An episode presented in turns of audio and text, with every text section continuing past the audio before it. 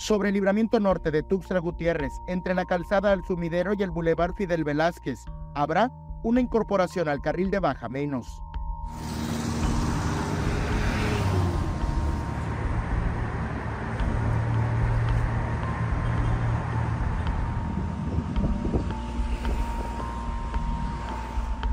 Tras el fatídico choque entre un colectivo del transporte público y un vehículo particular que dejó víctimas mortales el pasado 9 de octubre, el acceso al carril de baja a la altura de la colonia Los Manguitos fue cerrado.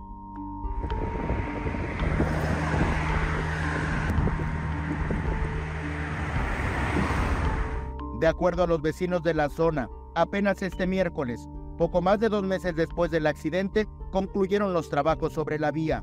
Ahora, quedó eliminado el acceso que se localizaba cerca de las calles Coronel, Luis Avidán y Mapastepec.